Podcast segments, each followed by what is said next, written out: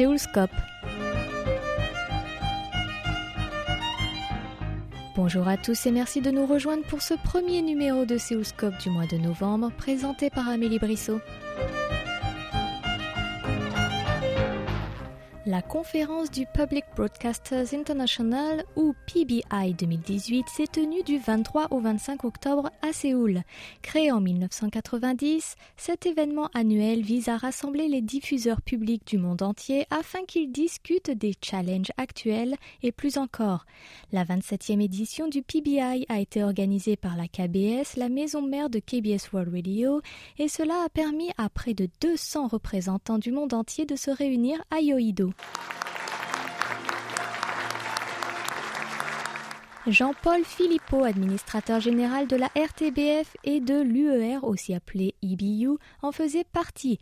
Nous avons pu le rencontrer la semaine dernière malgré son emploi du temps très chargé en Corée du Sud.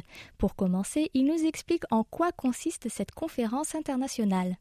Il s'agit d'une réunion internationale rassemblant des responsables de broadcasters de chaînes de radio, de télévision publiques du monde entier. C'est une réunion annuelle qui se tient à l'invitation d'un de nos collègues, chaque année dans un pays différent, et on cherche à voyager d'un continent à l'autre, de manière à permettre un lieu d'échange, un lieu d'échange professionnel sur euh, des défis que nous avons en commun, d'avoir aussi un lieu de partage, de bonnes expériences, tout en nous permettant de nous immerger dans la culture, euh, dans le paysage d'un de nos collègues, et, et donc de créer créer des liens qui, au-delà de l'échange professionnel, sont des liens euh, plus amicaux. Comment a été l'accueil à la 27e édition à la KBS il est excellent, très très professionnel, euh, également euh, peu protocolaire. C'est donc bien l'esprit PBI qui se perpétue puisque on est pour certains d'entre nous des collègues qui sommes devenus des amis. Donc euh, le protocole n'a pas une place euh,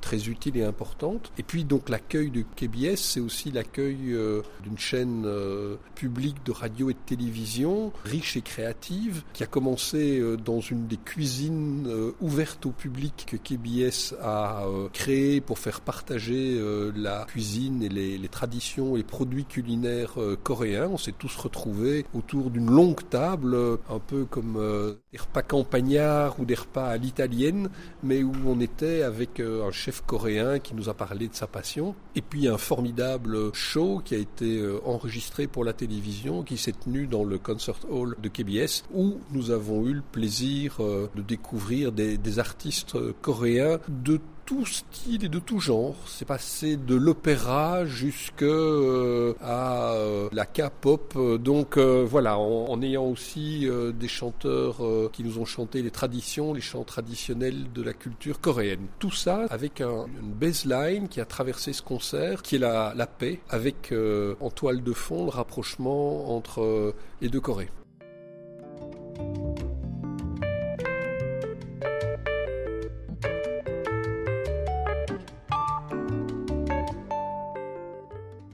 Avant d'enchaîner, est-ce votre premier séjour en Corée du Sud? Non, pas du tout. J'y suis déjà venu pour des raisons professionnelles, notamment pour rencontrer des collègues de, KBS sur euh, des questions de technologie, des questions d'échange entre les chaînes européennes et la Corée, et pour des raisons plus privées, puisque euh, une de mes filles qui a étudié ici pendant une année euh, en faculté d'architecture. Et dans ce cas-là, quelles étaient vos premières impressions? L'impression tout d'abord euh, d'un homme qui découvre un nouveau pays, un pays qui n'est connu souvent en Europe que par la situation conflictuelle et sa position dans la géopolitique mondiale. C'est un pays que j'ai eu le plaisir de découvrir, notamment euh, avec des collègues de KBS qui m'ont euh, fait l'honneur de, m'accueillir, de m'expliquer, de me faire découvrir quelques-uns des éléments et notamment des lieux structurants de la culture et de l'histoire coréenne. C'est un pays attachant, avec une culture très riche. Venant de Belgique, euh, c'est une culture, euh, c'est une démarche qui me parle un peu. La Belgique a également été un pays qui a été pendant la longue majorité de son histoire occupé. C'est un pays dont la culture euh, est quelque part un peu challengée par un voisin français très présent pour la partie francophone de la Belgique et par un voisin hollandais très puissant pour la partie flamande. Et donc on a également euh, des cultures et un respect de notre héritage euh, qui forge une identité alors que nous avons des voisins puissants, très souvent agréables mais parfois encombrants.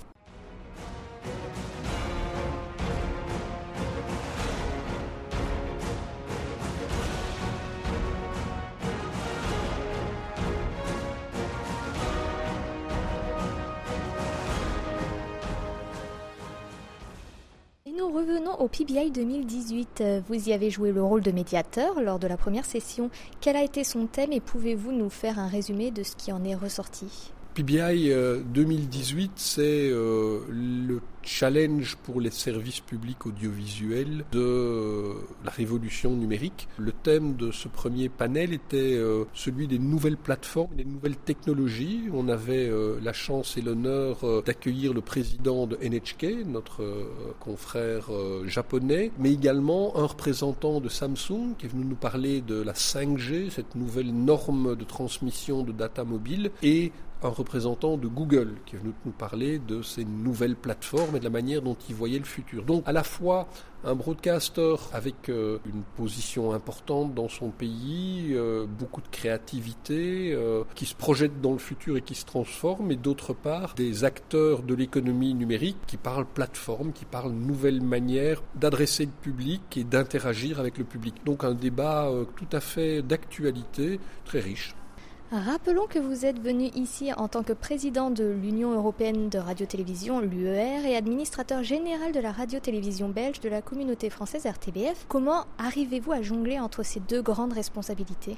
L'une est très exécutive à la RTBF, puisque là je suis CEO. L'autre euh, l'est moins, puisque là je préside le board, et donc il y a un directeur général qui travaille euh, au quotidien. J'ai la chance, en habitant Bruxelles, d'une part, d'être à proximité des institutions européennes pour des débats, questions de lobby, etc.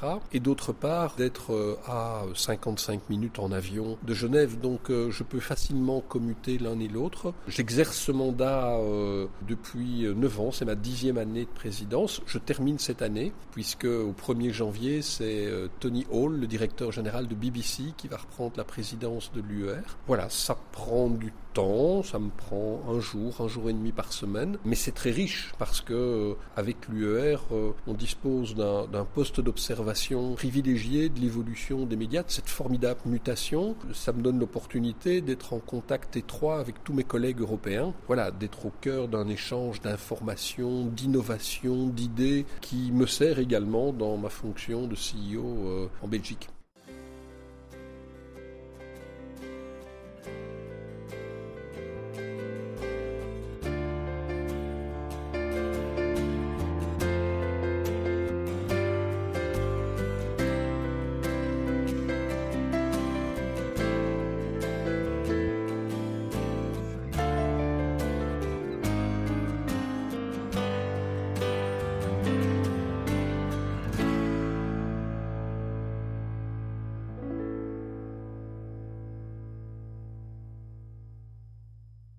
Vous avez donc travaillé une bonne partie de votre vie dans le milieu. Quels sont selon vous les nouveaux défis de l'audiovisuel de notre époque? Écoutez, je suis rentré en 2002 dans ma fonction. Ça fait 16 ans maintenant. Ça me paraît hier, mais en 2002, je ne savais pas acheter un iPhone il n'existait pas. Je ne savais pas m'abonner à Facebook, il n'avait pas encore ouvert un bureau en Europe. Je ne savais pas m'abonner à Netflix. Netflix distribuait des cassettes par la poste aux États-Unis. En, 2002, il n'était pas possible, via une liaison Internet, de voir des images animées. Le réseau social n'existait pas. On n'avait pas encore inventé le mot fake news.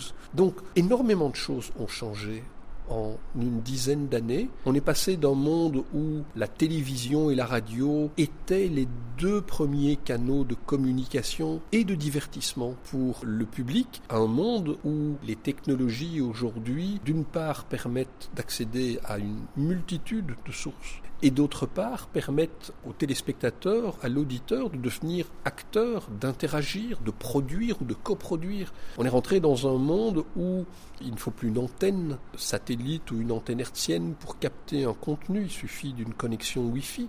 On est donc dans un monde qui est devenu global, où nos concurrents ne sont plus pour la plupart les chaînes commerciales privées qui sont nées euh, dans le courant de la deuxième partie du XXe siècle, mais des acteurs mondiaux excessivement puissants. On est également dans un monde, et on pensait que c'était révolu, où la liberté de travail du journaliste est de plus en plus menacée, où la sécurité des journalistes est menacée également, et où on se rend compte que Internet, très bel espace de liberté, peut être aussi un terrible outil de manipulation et de propagande. Et donc le service public est probablement plus utile et nécessaire aujourd'hui qu'il ne l'était, mais ce n'est plus le service public de la radio et de la télévision, c'est le service public des médias audiovisuels linéaires et non linéaires.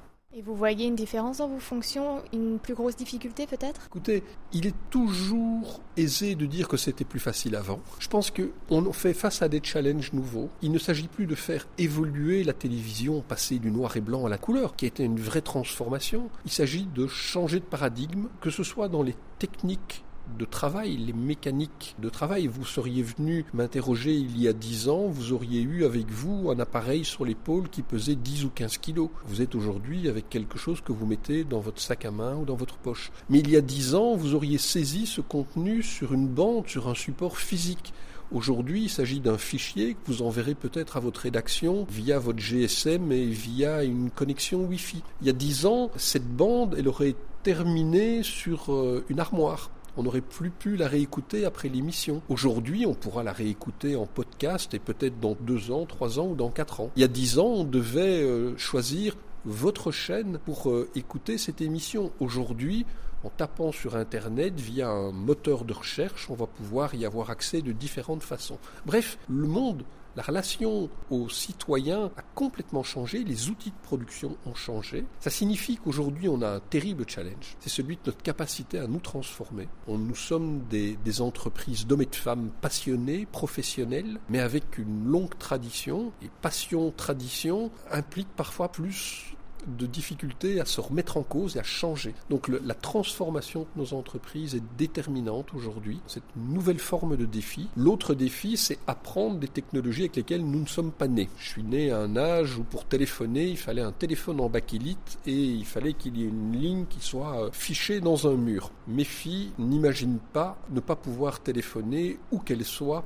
à quelque endroit qu'elles soient dans le monde. Voilà, donc l'autre défi de nos entreprises aujourd'hui, c'est de devenir apprenante de nos plus jeunes collaborateurs, de ne plus être dans une posture où la seniorité emporte la connaissance, mais plutôt de se dire bah, on est chacune et chacun riche de nos parcours, mais de notre âge. Et donc, euh, embarquons-nous dans une entreprise apprenante. Donc, c'est une culture d'entreprise qui évolue pour appréhender toutes les opportunités, les nouvelles technologies.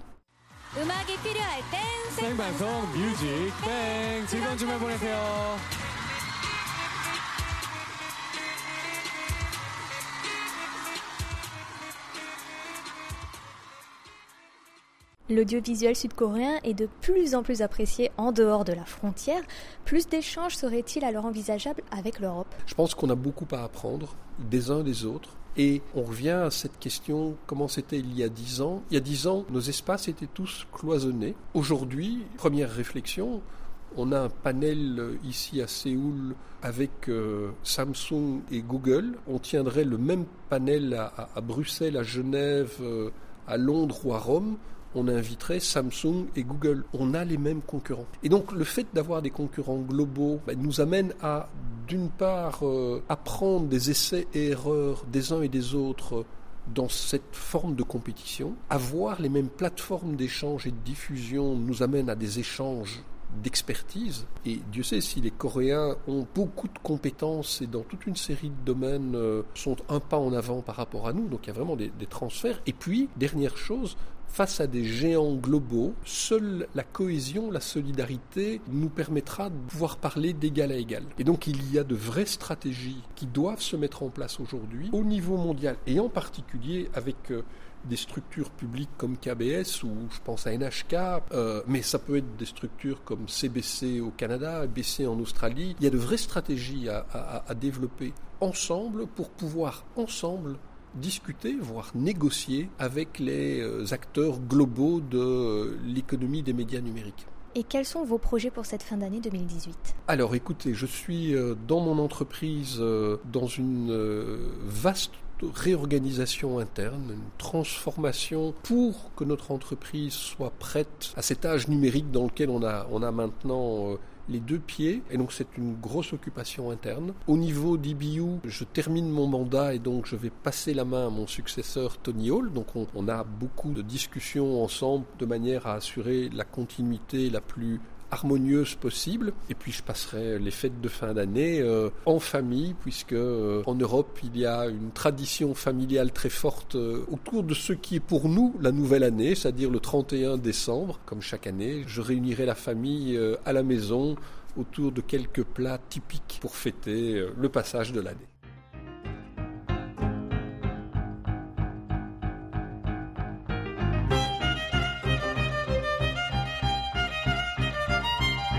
C'était Amélie Brissot au micro avec Young à la réalisation. Merci de votre attention et rendez-vous vendredi prochain pour un nouveau numéro de Seoulscope.